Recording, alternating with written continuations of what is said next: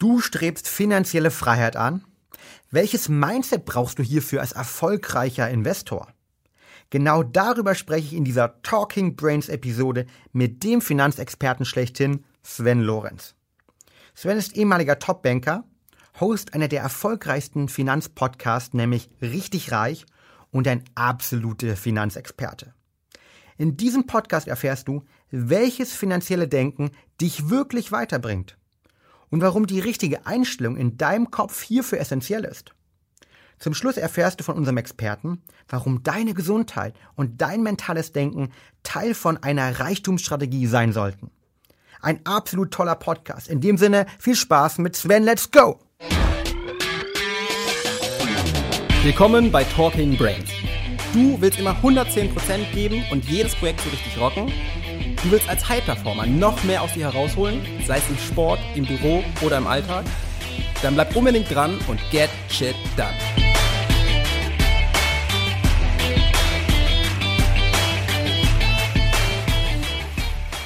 Herzlich willkommen, Sven, bei Talking Brains. Schön, dass du da bist. Hallo Fabian, vielen Dank für die Einladung. Freue mich sehr, dabei zu sein. Du hast ja, ich habe es gerade schon angesprochen, einen unglaublich erfolgreichen Podcast ähm, und beschäftigst dich ja über viele Jahre jetzt dabei schon, ähm, Unternehmer zu unterstützen, Leute zu inspirieren rund um das Thema finanzielle Freiheit, auch insgesamt, aber reich werden.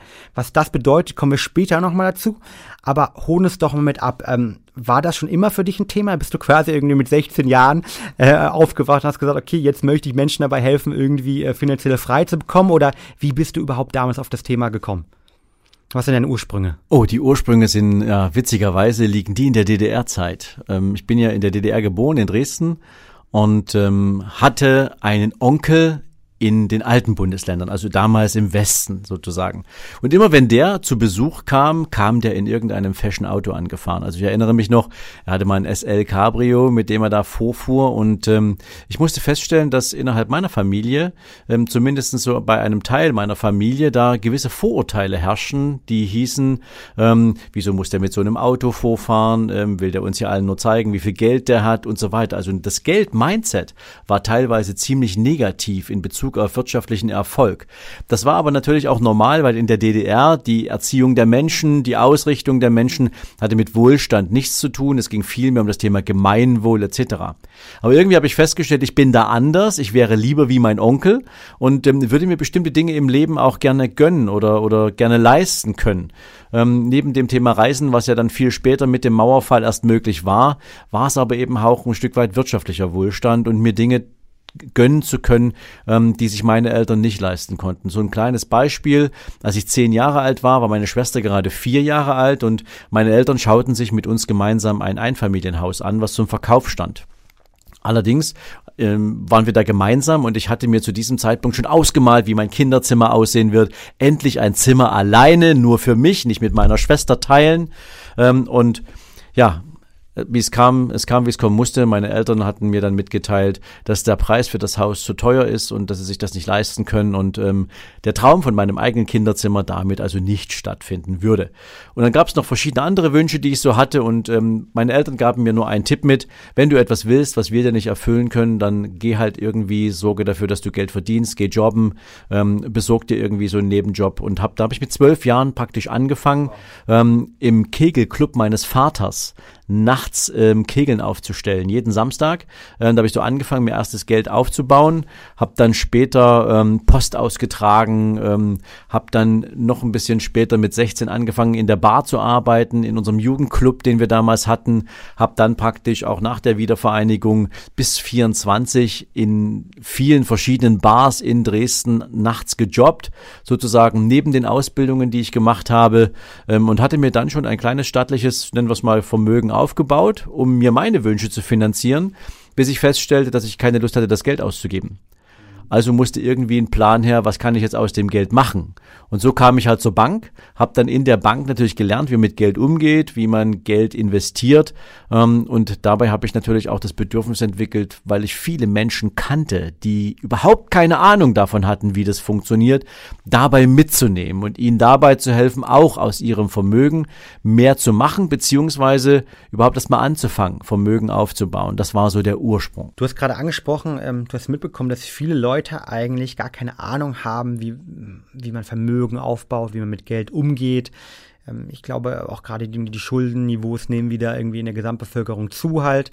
Ähm, warum ist das deiner Meinung nach als Experte der Fall? Also warum haben wir in Deutschland, ähm, vielleicht nicht in Deutschland, aber ich in Deutschland nehme es besonders stark war, ganz, ganz wenig Erfahrung, Ahnung damit, wie wir Vermögen aufbauen. Nicht umsonst unsere Aktienquote ja auch mit die geringste. Oh, da müsste ich jetzt ein bisschen ausholen. Ich hoffe, wir haben die Zeit dafür. Ähm, du musst dir ja Folgendes vorstellen. Also abgesehen mal davon, dass wir Deutschen noch nie die wirklich großen Investoren waren. Ja, wir sind ja mehr so die Dichter und Denker und wir haben im Prinzip auch ganz viel an, nennen wir es mal, ähm, wirtschaftlichen Erfolgen. Wir haben Entwicklung, wir haben, mal, in der Forschung sind wir extrem stark, aber wir sind eben ganz schwach im Nutzen der Ergebnisse, ja, und damit sozusagen auch in der Verwendung von Kapital, was wir damit machen können.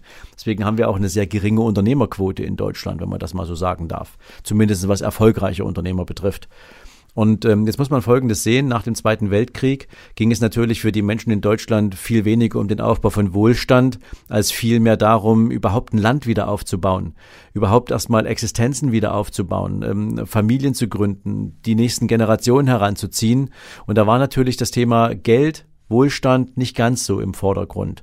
Dann hatten wir, nennen wir es mal, das Wirtschaftswunder in den 70ern ähm, und damit begann allerdings auch etwas in Deutschland, auf, auf, übrigens auf beiden Seiten äh, damals, was viel damit zu tun hatte, dass ähm, wieso hat ein anderer mehr als ich? Und insbesondere wurde das durch die aufkeimenden Gewerkschaften, wenn man so will, auch SPD sozusagen nah, ähm, das soll jetzt keine Wertung sein, aber aus dieser Ecke kommt es in der Regel, ähm, natürlich sehr stark das Thema Verallgemeinerung und Vergemeinschaftung von Vermögenswerten angesprochen.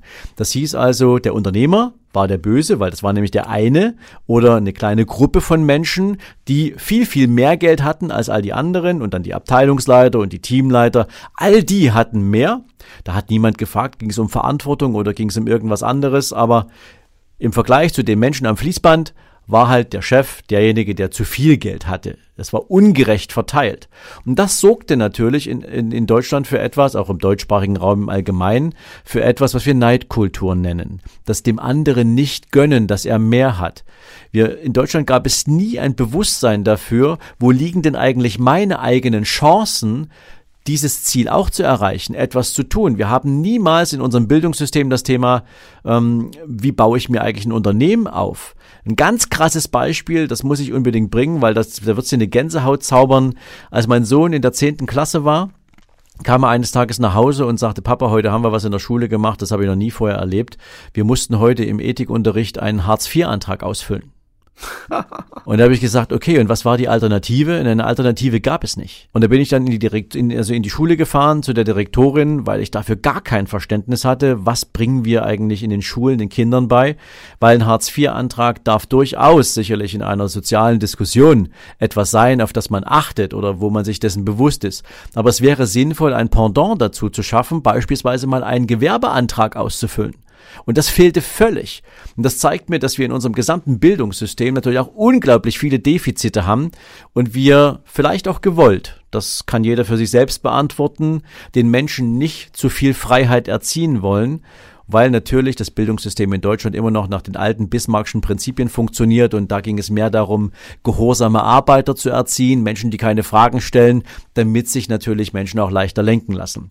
Also ein anderer Grund fällt mir nicht ein, warum wir das heutzutage noch so haben. Und deswegen haben wir auch beim Thema Geld unglaublich viele Probleme zum Thema Mindset, weil niemals irgendeine Generation vor uns die richtigen Informationen mitbekommen hat, außer sie haben sie sich selbst irgendwo erarbeitet aus eigener Erfahrung oder im Austausch mit anderen Menschen. Du sagst es unglaublich Richtiges, nämlich dass das Thema ähm, Bildung äh, essentiell ist, weil das gibt uns sozusagen die, die Staat Chancen ja eigentlich auch mit und das sorgt ja auch erst für eine Gesellschaft, irgendwo sagen können, okay, jeder kann wirklich seines eigenen Glückes Schmied sein, wenn er die einigermaßen ähnliche Startvorteile hat, gleiche Bildungsniveau hat, die Möglichkeiten hat.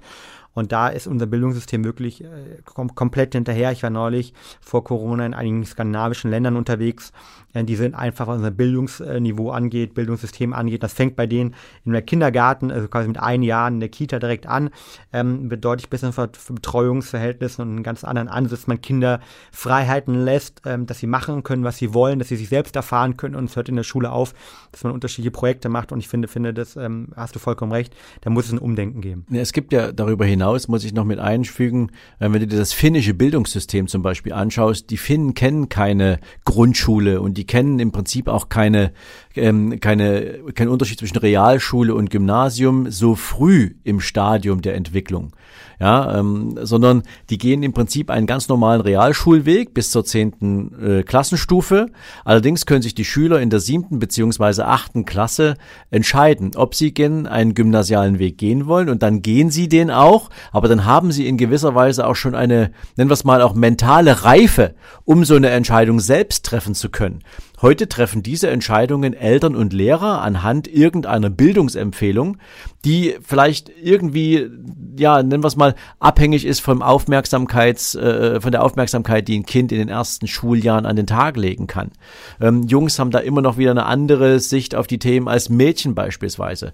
Und dass wir ja gerade auch junge wachsende Gemeinschaften nach der vierten Klassenstufe auseinanderreißen, soziale Kontakte auseinanderreißen, frühzeitig den Impuls setzen, dass wenn du aufs Gymnasium gehst, gefühlt bist du, bist du besser, als wenn du nur auf die Realschule gehst. Wenn Eltern da nicht darauf achten, dass die für ihre Kinder eine gewisse Gleichheit, auch, sag mal, was das Thema Chancen betrifft, in diese Erziehung dann mit einfließen lassen, ähm, dann haben wir schon mal vorprogrammiert, wo auch mental die Reise der Menschen hingeht. Und da haben natürlich Eltern eine Riesenverantwortung. Und wo so, woher soll die praktisch auch gelebt werden, wenn ihnen schon der Teil der Bildung fehlte an der Stelle? Ja, also das ist ein, wenn du so willst, ein Teufelskreis. Und deswegen sind es Menschen wie du und ich, die ähm, neben noch vielen anderen, die sich das zur Aufgabe gemacht haben, Wissen zu transportieren, Erfahrungen weiterzugeben und Menschen dazu zu ermutigen, andere Wege zu gehen, ähm, so immens wichtig. Das machst du auch in Form deines Podcasts, äh, natürlich Coaching, auch noch Speaker-Tätigkeiten. Ich habe es im Intro schon erwähnt. Ähm, dein Podcast heißt jetzt ähm, richtig reich werden. Ähm, jetzt der eine oder andere sagt, okay, worum geht's da? Ähm, an dich die Frage deshalb, wie wird man denn richtig reich deiner Meinung nach? Ähm, eine ganz kleine Berichtigung muss ich reinwerfen. Es geht nicht ums richtig reich werden, sondern ums richtig reich sein. Ähm, und ähm, ja, der geneigte Hörer wird jetzt vielleicht sagen, aha, geht nur ums Geld, ja, typisch Ex-Banker, ja, wie soll es anders sein? Nein, ähm, hinter dem Wort richtig im Podcast steht ein dickes Ausrufezeichen, denn es geht um den Weg, wie du reich wirst. Und Reichtum bedeutet im Zweifel für jeden Menschen durchaus etwas anderes. Vielleicht auch in einer Kombination verschiedener Lebensphasen, Lebensmodelle, Lebenseinstellungen. Was nützt dir der ganze Reichtum? Ja, schau dir mal Steve Jobs an, ein großer Mensch, ein großer kreativer Kopf, ähm, der unglaubliche Vermögenswerte angeschafft hat mit seinem Unternehmen Apple, der dann irgendwann an einer schweren Krankheit verstarb und wo ihm sein ganzer Reichtum nichts genützt hat. Also Gesundheit ist ein hohes Gut, das ist eine Form von Reichtum. Jeder Mensch entscheidet, wie reich er in diesem Bereich ist. Das ist ja etwas, was ihr natürlich über Brain Effect natürlich auch fördert, nämlich dass Menschen sich mit dem Gedanken von, nennen wir es mal, körperlicher und physischer Gesundheit auseinandersetzen. Also das ist ein Reichtumsfakt, der für viele Menschen gleich ist. Ja, ähm, darüber hinaus geht es natürlich um den Aufbau von Wissen, von Knowledge, von ähm, ich sag mal Erkenntnissen, die mir die Gelegenheit geben, mich zu entwickeln, wohin auch immer. Das ist natürlich gepaart mit dem Thema Bewusstsein. Wer bin ich eigentlich? Nicht was bin ich, sondern wer bin ich? Was ist meine Identität? Das ist ein unglaublicher Reichtumsfaktor, denn der erlaubt mir, Wege zu gehen, die mich ans Ziel bringen, nämlich ans Ziel, wo möchte ich denn in meinem Leben mal ankommen? Jeder kennt das Thema Bucketlist, ja, oder Löffelliste. Also was will ich alles erlebt, gesehen, getan haben, bevor ich am Tage der Abrechnung, wenn du so willst, diese Erde verlasse? Auch das hat etwas damit zu tun, welche Skills habe ich mir angeeignet, wo will ich hin. Geld kommt erst in der Regel ganz am Ende, aber es ist ein extrem wichtiger Bestandteil von Freiheit. Die meisten Menschen streben nach Freiheit. Freiheit, nicht mehr jeden Tag entscheiden zu müssen, dass ich morgens um 7 Uhr an der Werkbank stehe und um 16 Uhr den Laden verlasse. Was nicht heißt, dass Jobs nicht etwas mit Freiheit zu tun haben. Wenn ich liebe, was ich tue, wenn ich mich darin wohlfühle, wenn ich darin aufgehe, ist das perfekt. Aber die Abhängigkeit beispielsweise, dass ich meinen finanziellen Spielraum nur durch ein Einkommen generiere und mir diese Limitierung vorgibt, wie mein Leben aussieht. Also mal so an Statussymbolen festgemacht, obwohl Statussymbole echt blöd sind, sage ich auch an dieser Stelle. Aber was für ein Auto kann ich fahren? Kann ich meiner Familie eine Einraum-, eine Zweiraum-, eine Dreiraumwohnung geben oder kann ich mir ein Häuschen leisten? Ähm, wie oft kann ich mit meiner Familie denn in der Freizeit sinnvoll Zeit verbringen? Schau dir mal nur an, was du heute mit einer vierköpfigen Familie bei einem Zoobesuch alleine an Geld ausgibst. Das sind 100 Euro weg, wenn du noch ein bisschen was snacken willst. Ähm, das musst du verdienen können. Das ist ein Lifestyle-Thema. Ja, obwohl ein Zoobesuch eigentlich nichts mit Lifestyle zu tun haben dürfte, finanziell gesehen ist es mittlerweile fast so. Wie oft kannst du in Urlaub fahren? Wohin kannst du in Urlaub fahren? Was hast du dir mal für dein eigenes Leben vorgenommen? Ja, du hast mir gerade gesagt, du bist ja selber so ein Reisetyp, du bist gern unterwegs. Wie viel dieser Reisen kannst du eigentlich machen? Welche Orte im Leben möchtest du sehen? All das hat etwas mit Reichtum zu tun, nämlich gibt mir Geld beispielsweise auch die Freiheit, genau das tun zu können, aus dieser Unabhängigkeit heraus, dass es nicht mein Einkommen ist, sondern dass im besten Fall irgendwann mein Geld für mich Erträge erwirtschaftet, von denen ich leben kann und das Einkommen nur noch eine sekundäre Rolle spielt. Wunderbarer Ansatz. Das ist der Grund, warum ich deinen Podcast auch so liebe, weil es eben am Anfang vielleicht nicht äh, denkt, nur um reich sein bzw. werden geht, sondern vielmehr darum, okay, ähm, wie kann ich eigentlich ähm, generell in meinem Leben äh, erfülltes Leben führen? Da ist natürlich die finanzielle Freiheit definitiv ein wichtiger Indikator. Jetzt werden natürlich ähm, viele Leute sagen, okay, finanzielle Freiheit ähm, äh, verstehe ich halt, ja, äh, finde ich gut, ne, da Informationen reinzubekommen, ist wichtig, auch gerade weil wir in unserem Bildungssystem die Informationen nicht bekommen. Das heißt schon zwei, dreimal ein Wort, nämlich Mindset genannt. Warum hat denn für dich das Thema Mindset so eine Wichtigkeit, wenn wir jetzt auch mal bei dem rein finanziellen Aspekt bleiben? Warum kann man nicht sagen, okay, du, im Endeffekt des Tages äh, muss ich mich damit nicht beschäftigen, äh, so, ich, ich leg's halt irgendwo an, setz it, mach's aufs Sparbuch. Also warum ist Mindset überhaupt beim Thema Finanzen so ein wichtiges Thema? Warum hast du da so viel Input, den du auch richtig geil in deinem Podcast lieferst? Also zunächst muss man sagen, dass Mindset ja irgendwas mit meiner inneren Einstellung zu tun hat. Und sie ist das Ergebnis meiner Erfahrung im Leben. Sie ist das Ergebnis der Prägung, die ich erlebt habe von anderen Menschen, die mich auf meinem Lebensweg gebildet haben, die mich ja, begleitet haben, von denen ich gelernt habe, ob ich das wollte oder nicht. Natürlich spielen unglaublich viele Erfahrungen dabei eine Rolle und das bildet unser sogenanntes Mindset aus. Und dieses Mindset zum Thema Geld haben wir vorhin schon mal besprochen. Das ist in Deutschland kein gutes. Und ähm, kein gutes heißt, ähm, es gibt so diese typischen Vorurteile. Ähm, das letzte Hemd hat keine Taschen, ja, kennst du vielleicht. Das heißt also, ähm, was willst du nach großen Werten streben, wenn du sowieso nichts mitnehmen kannst? Also lass es gleich lieber bleiben. Ja. Das zweite ist, ähm, Geld verdirbt den Charakter. Ja. Also das ist jetzt nicht mein Zitat, aber Will Smith hat, glaube ich, mal gesagt, ähm, nicht Geld verdirbt den Charakter, das Geld unterstreicht deinen Charakter. Wenn du halt in deinem Leben ein Arschloch bist, dann macht dich Geld nur zu einem größeren. Und bist du ein Mensch, der andere Menschen mag und der gern etwas gibt, dann macht dich Geld zu jemandem, der mit Geld ganz, ganz viel Gutes bewirken wirken kann. Also es ist eine Frage deiner Grundanlage als Persönlichkeit. Natürlich gibt es auch diese Geschichten, ähm, dass wir prinzipiell das Thema Neid haben und ähm, uns immer anschauen, was hat ein anderer, was ich nicht habe, ohne uns dessen bewusst zu sein, worauf bin ich eigentlich stolz, was habe ich denn schon geleistet im Leben und welche Entscheidungen haben mich bis hierher geführt. Und wenn wir uns das anschauen, dann haben wir in Deutschland so ein bisschen, also prinzipiell weltweit eigentlich, aber in Deutschland, darüber reden wir jetzt halt gerade hier, ähm, so diese Situation, dass ähm, wir nicht dazu angehalten sind, von anderen erfolgreichen Menschen bewusst und gern zu lernen, sondern sie eher zu beneiden, weil wir nur das Ergebnis sehen. Ja, egal ob du jetzt jemanden siehst, der gerade in einem Ferrari durch die Gegend fährt, ähm, stell dir mal vor, was bei den meisten Menschen im Kopf vorgeht. A, der muss mit seiner Karre ja hier richtig auf den Putz hauen. Ähm, die Karre ist bestimmt irgendwie nicht auf legale Weise entstanden. Der hat bestimmt irgendwie, das bestimmt ein Zuhälter oder, weißt du, irgend so eine Vorurteile sind immer da. Wenn du mal nach Amerika schaust beispielsweise, läuft das da völlig anders. Da ist es oft so, dass Menschen mit diesem Mindset unterwegs sind und sagen, wow, du hast dir gerade ein tolles Auto gekauft. Weißt du, mich interessiert, wie hast du das geschafft? Wie hast du dir dieses Auto erwirtschaftet? Wieso lebst du in so einem tollen Haus? Kann ich was von dir lernen? Ich möchte dieses Ziel auch erreichen. Da ist eine unglaubliche Lernbereitschaft vorhanden, die wir hier noch nicht so ausgeprägt und kultiviert haben. Und deswegen schauen wir häufig aus dem Mangel auf andere, sind aber nicht in dem Bewusstsein unterwegs, was kann ich in meinem Leben jetzt tun, was kann ich ändern, was kann ich auf den Weg bringen, damit ich das, wenn das für mich tatsächlich ein erstrebenswertes Ziel ist, auch hinbekomme. Und das ist etwas, ähm, dafür ist der Podcast da, um eben Bewusstsein zu wecken. Denn es ist wie bei allen Themen im Leben. Es ist ja bei dir auch so, ne? Wir Menschen setzen uns gerne Ziele. Wir setzen uns Ziele für Gewicht, was wir verlieren wollen. Wir setzen uns Ziele für eine Körperform, die wir durch Training erreichen wollen.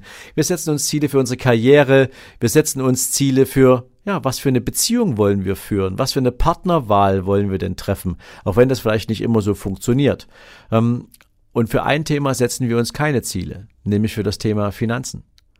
Wir nehmen das, was wir kriegen, wir sind ja schon fast zu feige, einem Arbeitgeber die Frage nach mehr Gehalt zu stellen. Wir warten auf irgendwelche Tarifentscheidungen, wenn Gewerkschaften sich mal wieder irgendwie groß aufpusten.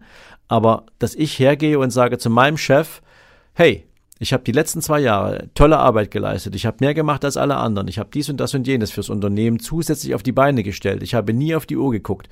Ich glaube, ich bin jetzt mal dran und möchte 10 oder 15 Prozent mehr Gehalt. Das machen die wenigsten, weil sie sich nicht trauen. Und all das hat damit zu tun, dass wir eine gewisse Genügsamkeit erzeugt haben, die bedeutet, ich lebe in meinem kleinen finanziellen Limit, das heißt, das ist mein Einkommen. Ich muss das budgetieren anhand meiner Lebenshaltungskosten, meiner Fixkosten, meiner familiären Verpflichtungen. Und alles das, was ich dann noch als Überschuss habe, muss irgendwie reichen, um die kleinsten Träume zu verwirklichen, die ich mal hatte, weil die großen haben die meisten schon längst zur Seite gepackt. Das heißt, für dich Mindset, ähm, Glaubenssätze, ähm, wie wir vielleicht auch ähm, umgehen mit Informationen da draußen, die wir bekommen. Eine ganz, ganz wichtige Sache, die ähm, ein wichtiger Treiber ist, einfach um finanzielle Freiheit auch zu erreichen, also sich zu Ziele zu setzen, habe ich auch verstanden. Wie würdest du denn, wenn jemand zuhört und sagt, naja, ähm, macht Sinn, ja, ich möchte mich aktiv das Thema angehen, ich möchte mich aktiv damit beschäftigen.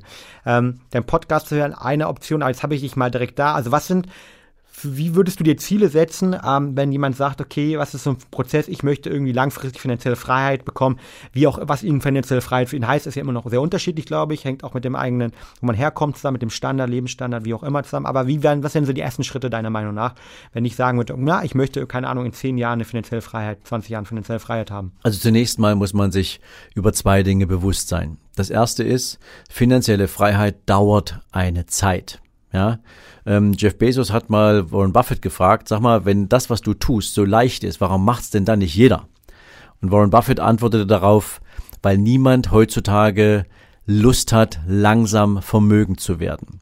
Denn Vermögensaufbau ist ein Prozess, der dauert eine Zeit.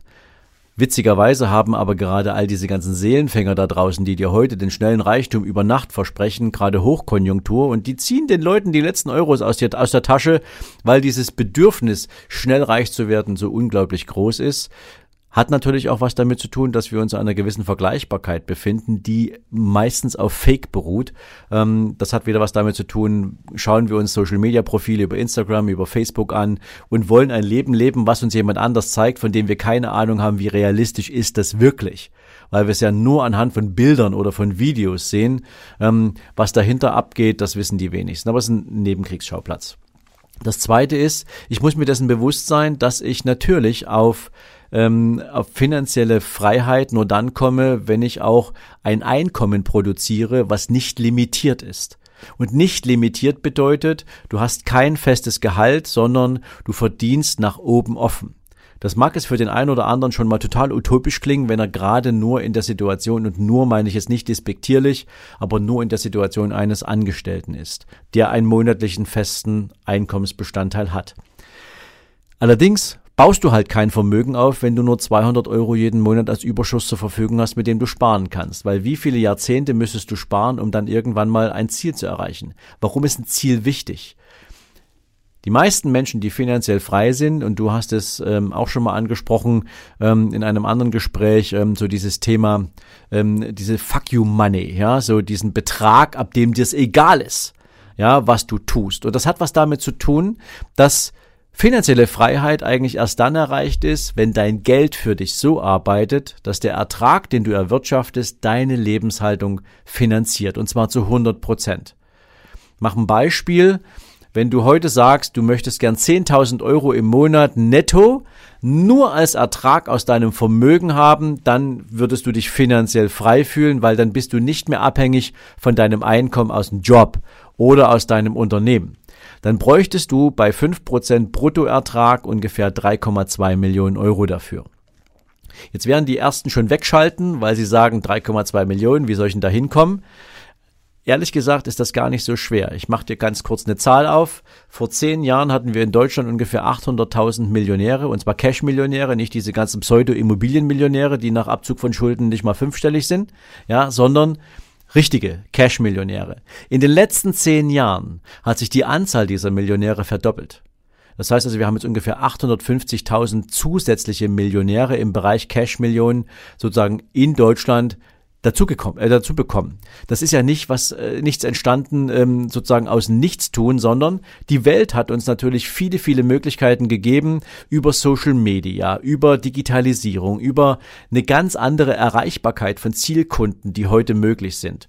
Und das zeigt aber auch, die, die es clever genutzt haben, die haben halt ein eigenes Unternehmen aufgebaut. Und jetzt kommt dieser Switch. Das heißt also, wenn du sagst, ich würde mir gern im Prinzip ja dieses Ziel erfüllen wollen, 10.000 Euro netto als Ertrag aus meinem Vermögen, und ich weiß, ich brauche dafür 3,2 Millionen in diesem Beispiel, dann setze ich mir dafür jetzt einen Termin. Und dieser Termin ist meinetwegen heute in 15 Jahren oder der 31.12. in 15 Jahren. Und das bedeutet, wenn du das jetzt zurückrechnest, was müsste ich denn jetzt jeden Monat netto verdient zur Seite packen und damit Vermögen aufbauen. Nehmen wir an, du hast eine Rendite von sechs bis sieben Prozent, die du pro Jahr vielleicht mit einem sinnvollen, steuerfreien Investmentprodukt nutzt, um dahin zu kommen. Dann weißt du, du brauchst jetzt vielleicht, keine Ahnung, 10.000 Euro jeden Monat. Wenn du diese 10.000 Euro jeden Monat verdienen musst, dann kannst du dir jetzt Gedanken darüber machen, wie lässt sich das anfangen. Und dann sind wir beim eigenen Unternehmen. Weil ich gebe dir Brief und Siegel und ich verspreche das jedem. Irgendetwas steckt in dir drin, was dich für andere Menschen wertvoll macht.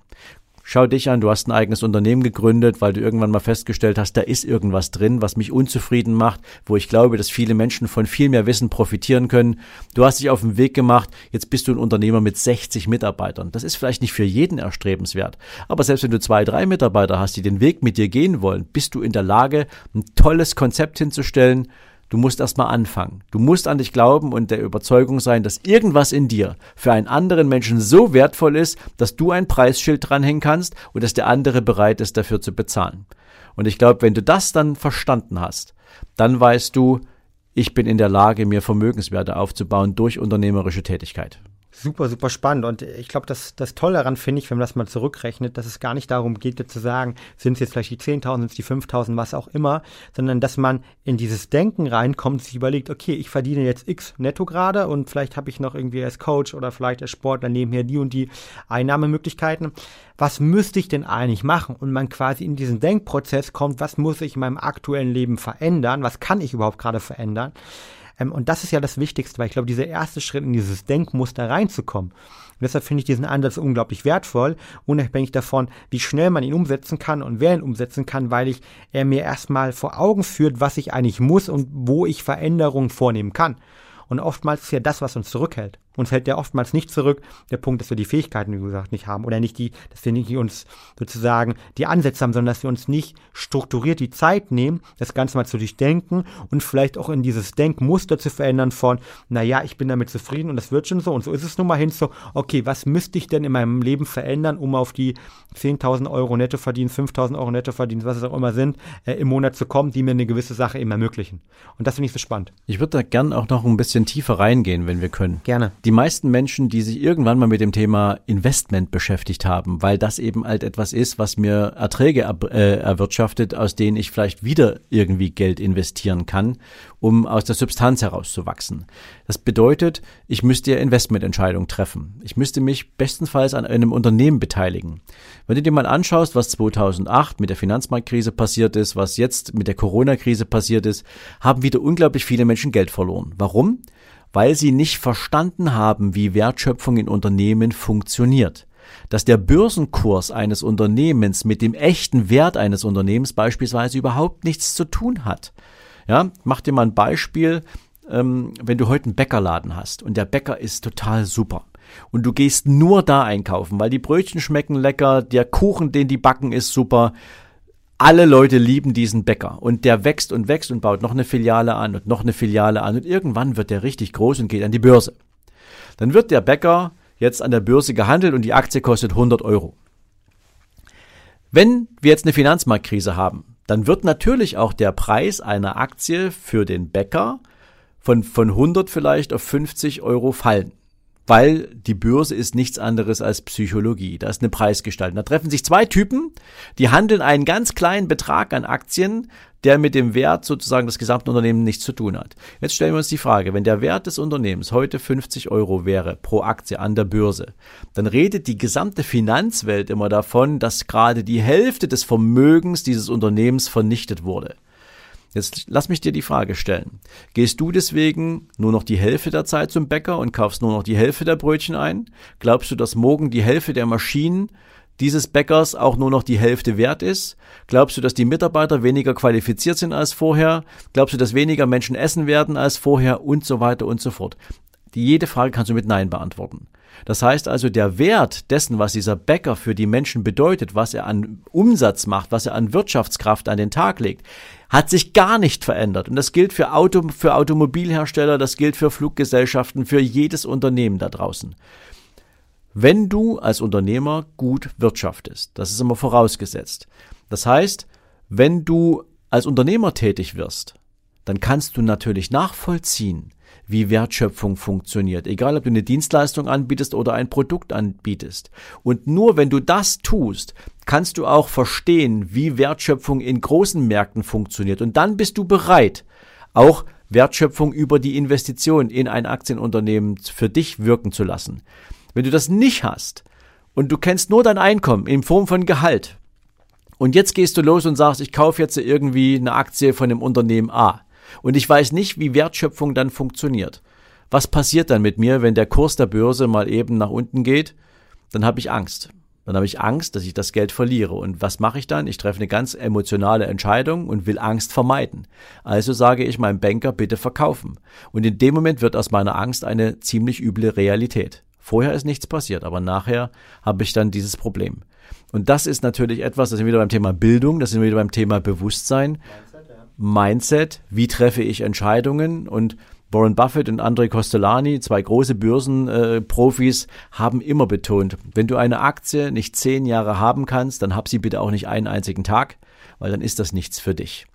Und deswegen glaube ich, müssen wir viel mehr dafür sorgen, dass Bewusstsein in der Wertschöpfung entsteht für Menschen, wie funktionieren Märkte, wie funktionieren Aktien, warum sind Börsencrashs überhaupt nicht schlimm, warum gehe ich lieber mit einem Geldsack los und kaufe nochmal andere Aktien ein.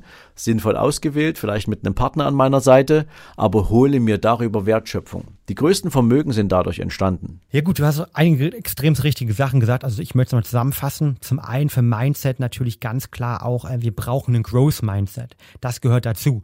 Äh, nur wenn ich mich mit Wachstum beschäftige, dann äh, kann ich letztendlich auch meine eigenen Ziele erreichen. Das zweite halt auch diesen Hunger. Den Hunger irgendwie nach mehr, dem Hunger sich vielleicht nicht auszuruhen.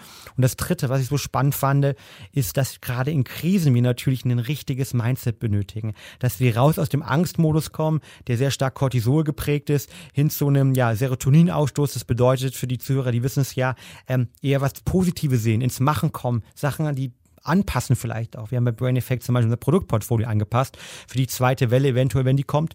Und das ist, glaube ich, ganz wichtig. Und natürlich dann auch äh, in sich selbst, in den eigenen Wachstum zu investieren. Thema Selbstinvestment. Äh, du hast eben auch schon kurz angesprochen, Sven. Ähm, du hast eine, eine Mastery, eine Masterclass, ähm, wo du Unternehmer über, ich glaube, zwölf Monate meintest du, begleitest ähm, hin zu neuen Zielen. Hol uns doch mal ab. Für wen ist das was und warum machst du das? Ja, mache ich gern. Also eine Sache ist natürlich immer wichtig, die man vorn dran stecken muss. Nämlich die meisten Menschen funktionieren bis zu einem bestimmten Punkt, wenn sie sich Ziele gesetzt haben, richtig gut und irgendwann stoßen sie dann an ein Limit. Meistens ist das Limit unser Umfeld. Das ist für viele Unternehmer gerade ein Problem, wenn sie anfangen, über größere Ziele zu sprechen, insbesondere im privaten Umfeld. Nirgendwo werden sie gefühlt so richtig verstanden. Und auch im unternehmerischen Umfeld gibt es nicht so viele, die gern größer denken, weiterdenken, die ja große Visionen planen und umsetzen wollen. Und deswegen ist es natürlich für viele Unternehmer heute ein Problem, sich persönlich weiterzuentwickeln. Darüber hinaus, ich hatte es vorhin schon mal gesagt, gibt es viele Unternehmen, die ein einziges Produkt haben oder die vielleicht nur zwei Produkte haben und ihr Wachstum liegen lassen, weil ihnen die Fantasie fehlt, weil sie vielleicht auch nicht die Zeit finden oder nicht investieren, um sich weiterzuentwickeln, um als Unternehmen größer zu werden, um diese Spuren zu hinterlassen, für die sie ursprünglich mal gestartet sind. Und das hat mich dazu bewogen, weil ganz viele Menschen mich immer wieder gefragt haben, sag mal Sven, ähm, ihr betreut in eurer Vermögensverwaltung ja nur Millionäre. Wie komme ich denn eigentlich dahin? um Millionär zu werden. Und da sind wir wieder bei dem Thema, wenn ich mir finanzielle Ziele setze und dafür ein Unternehmen habe, was kann ich mit meinem Unternehmen tun? Und so habe ich gesagt, die Menschen, die als Unternehmer aktuell an einem Punkt sind, wo sie sagen, von alleine komme ich jetzt über eine bestimmte Hürde nicht mehr drüber weg, den möchte ich gern gepaart mit meinen Erfahrungen aus all diesen ganzen Betreuungen von sehr vermögenden Menschen, wo über 95 Prozent dieser auch eigene Unternehmen haben, aus meinen eigenen unternehmerischen Erfahrungen heraus, aber eben auch im Umgang mit Kapital und Vermögensaufbau eine Plattform bieten, wie sie sich weiterentwickeln können. Und so kam diese Unternehmer Mastermind zustande. Was machen wir da?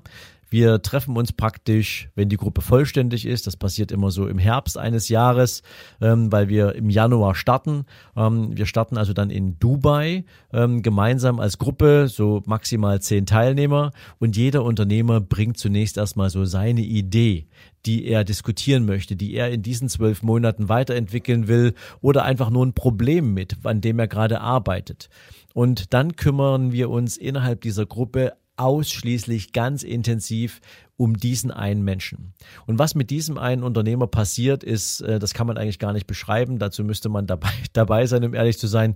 Ähm, da brechen plötzlich uralte Glaubensmuster auf. Da brechen plötzlich Limitierungen auf, weil so viel Fantasie dabei entsteht und so viel Möglichkeit entsteht, ähm, dass man sofort loslegen will. Natürlich mache ich das alles nicht alleine. Ich habe auch den einen oder anderen Experten mit dabei, weil da gibt es natürlich viele Sachen, die was mit dazu, ähm, damit zu tun haben. Ähm, was heißt denn eigentlich Online-Marketing für eine Bedeutung? Für viele Unternehmen hat das eine Riesenbedeutung heutzutage. Ähm, wie geht es rund um das Thema Unternehmensaufstellung? Ja, was für eine Unternehmensform brauche ich? Viele Unternehmer verändern ihre unternehmerische Aufstellung über diese zwölf Monate, zum Beispiel hin zu irgendwelchen steuerlich sinnvollen Konzeptionen. Ähm, weil sie eben keine Lust haben, die ganze Zeit irgendwie Spitzensteuersatz auf ihre Einkünfte zu bezahlen, sondern weil sie lieber das Geld im Unternehmen behalten wollen, um entweder Vermögen aufzubauen oder ins Wachstum zu investieren. Viele Unternehmer haben beispielsweise keine Ahnung, dass sie ganz, ganz viel Geld aus irgendwelchen Fördertöpfen der EU nutzen könnten und deswegen auch Vermögensaufbau mit einem Unternehmen betreiben könnten, weil sie sich Fremdkapital für ganz wenig Geld besorgen können und sogar noch Zuschüsse bekommen für die Investitionsmaßnahmen. Also da gibt es unglaublich viele Dinge. Und wenn wir dann aus Dubai wegfahren, dann hat dieser Prozess einmal für jeden einzelnen Unternehmer in dieser Runde stattgefunden. Und jeder fährt dann mit einer riesen To-Do-Liste nach Hause, die er den anderen gegenüber natürlich erstmal präsentiert.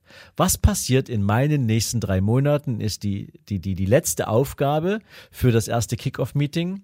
Und dann geht es natürlich erstmal ins Umsetzen ich bin in dieser ganzen Zeit, in diesen ganzen zwölf Monaten für jeder meiner Teil, für jeden meiner Teilnehmer natürlich permanent erreichbar. Wir coachen, wir entwickeln, wir monitoren die Entwicklung der einzelnen Teilnehmer. Und wenn wir uns zum zweiten Mal treffen, wird natürlich erstmal zurückgeschaut. Was ist aus dem geworden, was ich mir vorgenommen habe? Und so zieht sich dieser Prozess über zwölf Monate hin. Das Ganze gipfelt meistens darin, dass am Ende dieser zwölf Monate eine Konzeption entstanden ist, die ein Unternehmen richtig richtig weit bringt, die dazu führt, einer meiner Teilnehmer schrieb mir Anfang diesen Jahres einen Brief, einen handgeschriebenen Brief, ähm, habe ich auch lange nicht bekommen, ähm, dass er bereits im Januar so viele Aufträge in trockenen Tüchern hatte wie im ganzen Jahr vorher.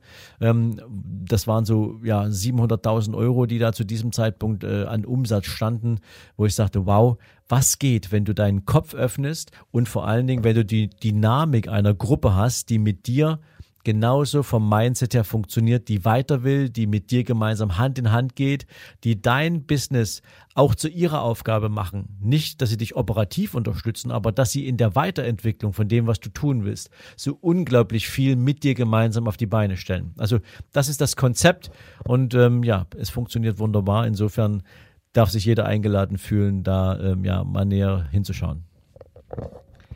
Ja, ich glaube, was da das, das für mich Relevante ist, dass dieses Konzept natürlich auch ähm, nicht nur Leute an die Hand nimmt, sondern dass diese Thematiken auch super übertragbar sind halt. Ja, also sich Ziele zu setzen, dass ihr am Anfang macht halt. Dann äh, sozusagen Accountability zu schaffen, regelmäßige Check-ins, die richtigen Experten zu haben, den richtigen Input zu holen, sich reinzuholen. Ähm, gleichzeitig dann aber auch regelmäßig wieder zu gucken, wo stehe ich eigentlich, einen Check zu machen und vor allem natürlich in diesem Prozess zu unterstützen, jemanden an der Seite zu haben, die positiven Energien zu nutzen. Und ich glaube, das kann man wunderbar ähm, äh, bei dir machen machen ähm, in, in dem Kurs. Ne? Und wenn der einige sagt, okay, so weit bin ich vielleicht noch nicht, äh, kann das abgespeckt in seiner kleinen Variante auch machen von zu Hause. Und das finde ich so spannend, weil es natürlich eine richtige Mindset-Frage ist und damit eigentlich ja wunderbar uns das Interview zusammengefasst hat. Ähm, ich habe heute für mich total viel mitgenommen, nämlich zum einen halt das äh, für finanzielle Freiheit, das Thema Mindset extremst relevant ist und es darum geht, sich ein Growth Mindset zu haben, sich ähm, aktiv damit zu beschäftigen, wie ich eigentlich investieren kann, was ich machen kann, dass ein Unternehmertum ähm, eine Freiheit darstellt, aber auch wahrscheinlich, vielleicht deiner Meinung nach, der einzige oder der beste Weg ist, ein effektiver Weg zumindest ist, um in die finanzielle Freiheit zu kommen. Und ähm, dass wir halt einen Mindset benötigen, wo wir ähm, die Chancen sehen, wo wir hungrig sind und wo wir eben auch regelmäßig uns die richtigen Leute an die Seite holen, die unterstützen, regelmäßig Check-ins haben und äh, unsere Ziele verfolgen. Mensch, Sven, ich glaube, viele Leute draußen sagen, boah, da will ich mehr von hören. Ich will äh, vielleicht äh, daran teilnehmen. Ich bin selbst Unternehmer, möchte den nächsten Schritt machen. Ich möchte an meinem Mindset arbeiten. Ich möchte in meinem Podcast oder in deinem Podcast besser gesagt äh, Inspiration äh, bekommen. Wo kann man mehr über dich erfahren, über deine Arbeit erfahren? Wo kann man den Podcast äh, hören, äh, runterladen und feiern? Ja, also beim Podcast äh, ist es ganz, ganz einfach. Du kannst den natürlich auf allen gängigen Podcast-Plattformen downloaden. Meine persönliche Empfehlung ist in diesem Fall das Spotify. Ähm, einfach aus dem Grund, mittlerweile sind wir mit über 620 Folgen draußen und ähm, die werden nur aktuell bei Spotify in der gesamten ja, Menge angezeigt. Und ähm, wer da ganz am Anfang starten will, kann das natürlich gern tun. Ähm, ich empfehle, sich immer die Dinge rauszuholen, die gerade auf deine Lebenssituation passen oder wo du gerade eine besondere Herausforderung hast. Darüber hinaus unter sven-lorenz.com findest du natürlich alles, was du wissen musst ähm, zu unserem Businessmodell, zu dem, was wir tun. Ähm, Darüber hinaus kannst du natürlich auch gern meinen YouTube-Kanal Überholspur Unternehmen abonnieren. Da gibt es jede Woche dreimal frischen Videocontent ähm, rund ums Thema Unternehmertum, Mindset und Business. Äh, nee, Unternehmertum, Business, ähm, nee, Unternehmertum, Investment und Mindset, so rum. Ähm, aber du siehst, wir haben schon so viel über Unternehmertum gesprochen, dass das wieder mal so extrem präsent ist, gerade auch in dem Gespräch jetzt hier. Insofern, ähm, ja, das sind so die wichtigsten Dinge und ähm, über all diese Plattformen kann man natürlich dann auch persönliche Nachrichten schreiben. In Instagram sind wir vertreten, ähm, wir sind, wie gesagt, in, in LinkedIn, in Xing vertreten, also Überall kommt man irgendwie an mich ran. Ähm, einfach gerne eine Nachricht schicken und ähm, dann kommt mein Team auf euch zu und wir machen gerne mal ein gemeinsames Gespräch und schauen, wo wir helfen können. Sehr, sehr cooles Angebot. Vielen, vielen Dank. Ja, ähm, mir bleibt nur zu sagen, danke für diesen geilen Podcast. Hat unglaublich viel Spaß gemacht. Ich habe viel gelernt ähm, über das Thema Mindset und über das Thema auch finanzielle Freiheit. Ähm, Fühle mich bestärkt in meinem eigenen Weg nochmal. Ähm, ich glaube, du hast da draußen noch viele Leute inspiriert. Von der Seite vielen, vielen Dank für den tollen Input. Und euch da draußen natürlich wie immer eine wunderbare Woche. Und wie wir Brain Effect so schön sagen, get shit done and be happy. In dem Sinne, auf bald und vielen Dank. Dankeschön an dich und ciao, ciao an euch. Ciao.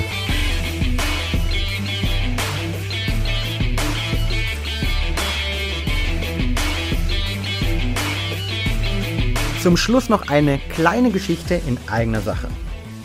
Vor unserem Podcast habe ich Sven mit dem Schlaftracking-Ring Aura und unserem Brain Effect Sleep Spray mit Melatonin ausgestattet.